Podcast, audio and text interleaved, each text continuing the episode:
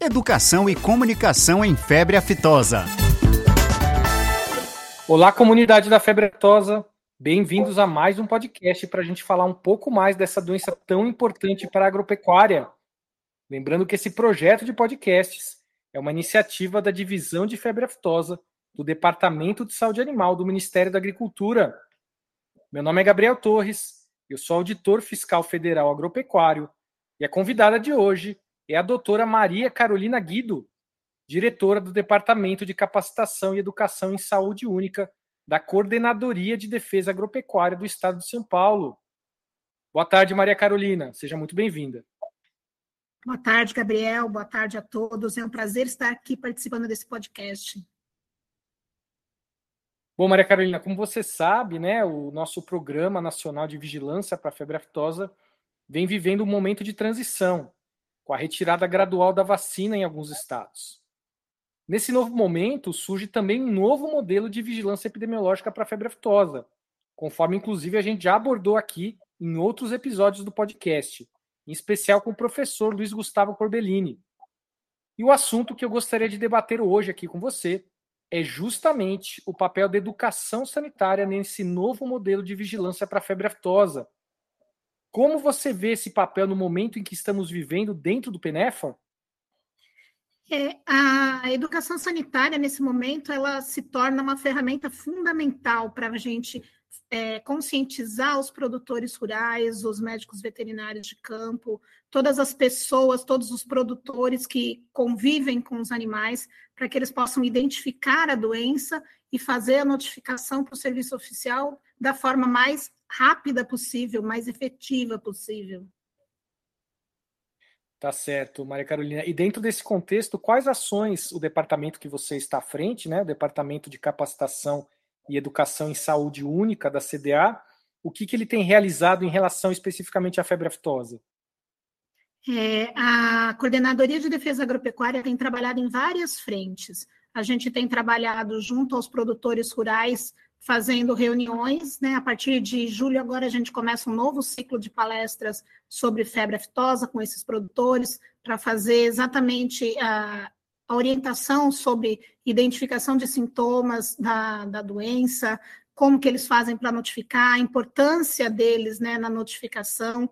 É, a gente tem trabalhado com os médicos veterinários também para fazer uma conscientização sobre notificação de doenças a gente produziu uma cartilha de orientação para o produtor rural que constam imagens da doença, né, que pode se confundir da febre aftosa, que pode se confundir com outras doenças vesiculares, para que ele possa ter em mãos ali algumas imagens para tentar identificar se o que ele está verificando no animal pode ou não ser uma suspeita de doença, né, para facilitar a vida desse produtor rural. É, tá certo. E, e é, é uma atividade extremamente importante, né, Maria Carolina?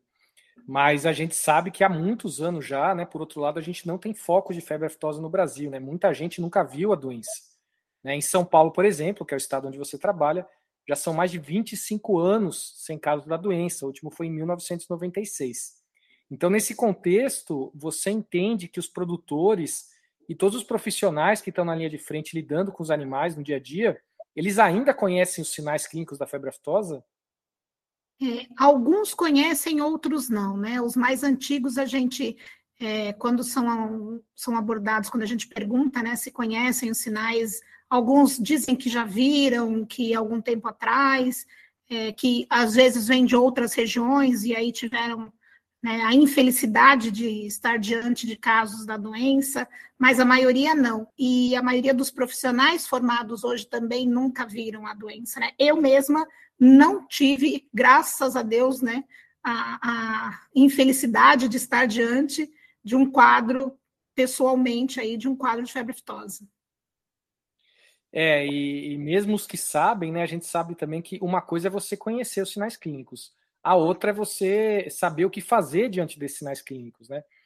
Você, pelo que você, pelo seu conhecimento, pela sua experiência, você sente que os produtores com os quais você tem contato, é, eles estão sensibilizados quanto aos passos que eles devem tomar diante de uma suspeita a campo? Na verdade, a gente vem trabalhando para que isso se torne uma realidade, né? A gente vem trabalhando justamente para fazer essa conscientização, para que eles conheçam os sinais clínicos, para que eles conheçam os escritórios né, de atendimento da defesa agropecuária no estado de São Paulo, para que eles conheçam os nossos profissionais e saibam como eles devem agir diante da ocorrência de uma doença, que essa relação estreita entre o serviço oficial e o produtor é fundamental para que a gente possa tomar uma atitude o mais rápido possível, caso venha a ocorrer a doença no nosso estado. É, Maria Carolina, é, mas aí, por outro lado, também a gente sabe né, que apesar do, do crescimento das ações de, de, educação e comunicação em saúde animal, né, não só no estado de São Paulo, mas em todo o país, o número de suspeitas notificadas anualmente ainda é baixo, à exceção da espécie suína. Né? A espécie suína a gente tem o Seneca vírus circulando na região centro-oeste, na região sudeste, na região sul. Então são bastante suspeitas que chegam ao serviço veterinário oficial. Mas não é a realidade para as outras espécies na maior parte do país. Né? A gente ainda sabe que esse número de notificação ainda fica aquém do desejável, porque a gente sabe que ocorrem, que circulam doenças confundíveis em todo o país. Nesse cenário, como você acha que deve evoluir, ou que devem evoluir, as ações de educação e comunicação? Qual o caminho a seguir no futuro?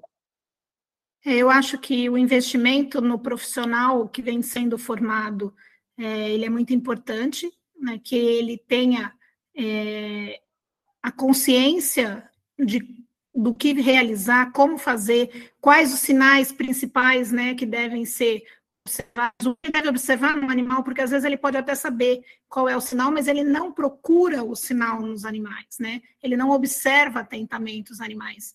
Então, eu acho que essa conscientização do produtor rural, dos médicos veterinários a campo, dos técnicos agrícolas, é, deles conhecerem os sinais da doença, deles conhecerem a importância de, de fazer um diagnóstico diferencial, se caso aconteça é, presença dos sinais clínicos, né, de vesículas, de alguma dificuldade de locomoção, que eles possam identificar isso e encaminhar essa suspeita para o serviço oficial para que a gente possa tomar as medidas. Eu acho que é fundamental o investimento na, nesse estreitamento de contato com tanto com os produtores como com os médicos veterinários para que a gente possa melhorar aí a vigilância da, da doença. Afinal de contas, eles são os nossos olhos no campo, né? É, exatamente, né? A gente sempre bate nessa tecla que para a gente ter um, um, quadro em que a gente consiga uma detecção precoce, que é o ideal, né, numa zona livre, especialmente no momento que a gente vai tirar a vacina, essa informação precisa vir passivamente do campo, né? E aí a gente retorna àquela questão que a gente falou da sensibilização, né? Não basta conhecer a doença, eles têm que estar sensibilizados da importância é dessa, dessa notificação chegar rapidamente ao serviço veterinário oficial. E, é, e acho que é nisso que a gente tem que trabalhar nos próximos anos, visando essa sensibilização. Bom, Maria Carolina, eu queria agradecer imensamente a sua participação aqui no nosso podcast. Eu espero que você volte em breve para a gente abordar outros assuntos aí relacionados à febre aftosa. Até lá, um grande abraço e muito obrigado pela sua participação. Eu que agradeço, Gabriel, um abraço, um abraço a todos. Até mais. Tchau, tchau. Tchau. Educação e comunicação em febre aftosa.